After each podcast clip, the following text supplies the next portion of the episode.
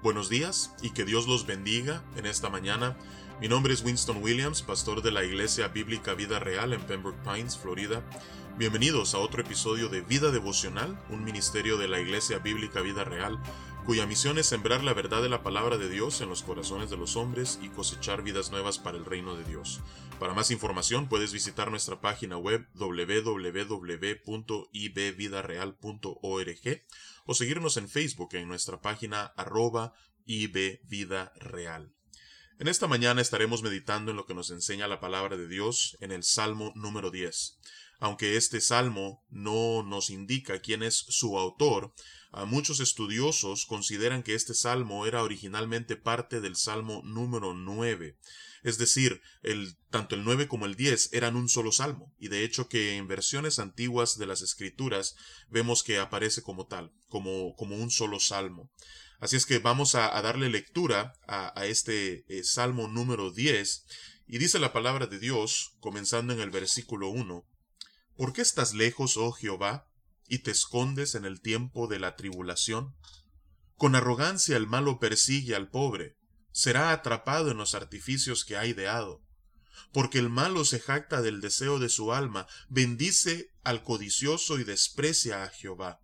El malo por la altivez de su rostro no busca a Dios, no hay Dios en ninguno de sus pensamientos. Sus caminos son torcidos en todo tiempo, tus juicios los tiene muy lejos de su vista, a todos sus adversarios desprecia. Dice en su corazón, no seré movido jamás, nunca me alcanzará el infortunio. Llena está su boca de maldición y de engaños y fraude. Debajo de su lengua hay vejación y maldad. Se sienta en acecho cerca de las aldeas, en escondrijos mata al inocente. Sus ojos están acechando al desvalido, acecha en oculto, como el león desde su cueva, acecha para arrebatar al pobre, arrebata al pobre trayéndolo a su red se encoge, se agacha, y caen en sus fuertes garras muchos desdichados. Dice en su corazón, Dios ha olvidado, ha encubierto su rostro, nunca lo verá. Levántate, oh Jehová Dios, alza tu mano, no te olvides de los pobres. ¿Por qué desprecia el malo a Dios? En su corazón ha dicho, tú no lo inquirirás. Tú lo has visto, porque miras el trabajo y la vejación, para dar la recompensa con tu mano a ti se acoge el desvalido, tú eres el amparo del huérfano. Quebranta tú el brazo del inicuo, y persigue la maldad del malo hasta que no hayes ninguna. Jehová es rey eternamente y para siempre. De su tierra han perecido las naciones. El deseo de los humildes oíste, oh Jehová, tú dispones su corazón y haces atento tu oído para juzgar al huérfano y al oprimido, a fin de que no vuelva más a hacer violencia el hombre de la tierra. Dios bendiga su palabra en esta mañana. Este salmo comienza con una pregunta, en realidad que es en forma de lamento. El salmista, si es eh, correcto lo que muchos piensan que este salmo es parte del salmo número 9, en este caso entonces sería el rey David, comienza exclamando y preguntándole al Señor, ¿por qué estás lejos, oh Jehová, y te escondes en el tiempo de la tribulación?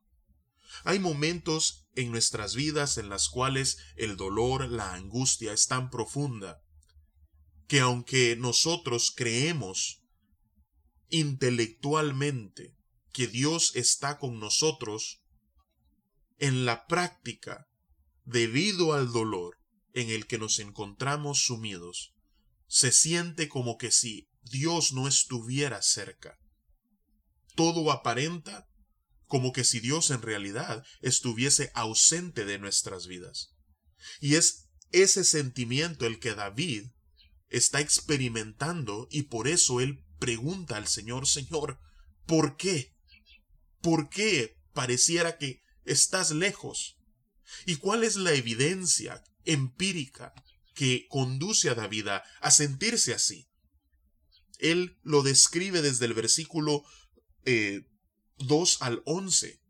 Él dice, con arrogancia el malo persigue al pobre, será atrapado en los artificios que ha ideado. ¿Por qué el malo se jacta del deseo de su alma? Bendice al codicioso y desprecia a Jehová. El malo por la altivez de su rostro no busca a Dios, no hay Dios en ninguno de sus pensamientos. Me llama la atención que comenzando en el versículo 2 hasta el versículo 11, este a quien David describe en realidad pareciera que estuviese hablando de los rasgos de un incrédulo. Es increíble cómo éstas podrían identificarse como las marcas de una persona que no solamente no cree en Dios, sino que se ha rebelado contra Dios. Actúa como un enemigo de Dios. Continúa diciendo en el versículo 5 ah, en adelante, sus caminos son torcidos en todo tiempo, tus juicios los tiene muy lejos de su vista, ni siquiera toma en cuenta tu palabra. A todos sus adversarios desprecian, su corazón dice, no seré movido jamás, nunca me alcanzará el infortunio, como pareciera que todo le está saliendo bien, y que al contrario son aquellos que han decidido poner en Dios su confianza, quienes están más afligidos, él considera que jamás su situación cambiará, que él siempre estará en una posición de éxito, de prosperidad y de deleite. Y no solamente eso, sino que su boca está llena de maldición, engaños y fraude. Debajo de su lengua lo que hay es vejación y maldad. Él pasa acechando a los inocentes. En, en oculto, él elimina a aquellos que son débiles en comparación a él. Sus ojos están completamente enfocados en acechar al desvalido. Lo hace en lo oculto, lo hace como un león que desde su cueva ataca a su presa, acecha para arrebatar al pobre, arrebata al pobre trayéndolo a su red. Y nuevamente en el versículo 10 vemos esa ilustración como de una fiera que está buscando destruir, se encoge, se agacha y caen en sus fuertes garras muchos desdichados. Dice en su corazón, Dios ha olvidado, ha encubierto su rostro, nunca lo verá. Este hombre piensa que Dios no está observando cada una de sus obras impías y todo lo que hace lo hace con la intención de hacer daño y de sacar ventaja. Entonces, por eso es que David dice, Señor, pareciera como que si tú no estás aquí, porque como un Dios justo y un Dios santo podría permitir tal maldad. Así es que en el versículo 12 él clama y le dice, Señor, levántate, alza tu mano, no te olvides de los pobres.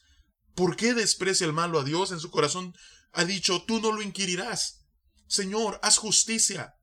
La realidad, dice David, ya eh, recordando que Dios no se ha olvidado de sus hijos. La realidad es que tú sí lo has visto, dice él en el versículo 14. Contrario a lo que ellos piensan, que tú no lo inquirirás, que tus ojos se han encubierto de sus obras. La realidad es que tú sí lo has visto.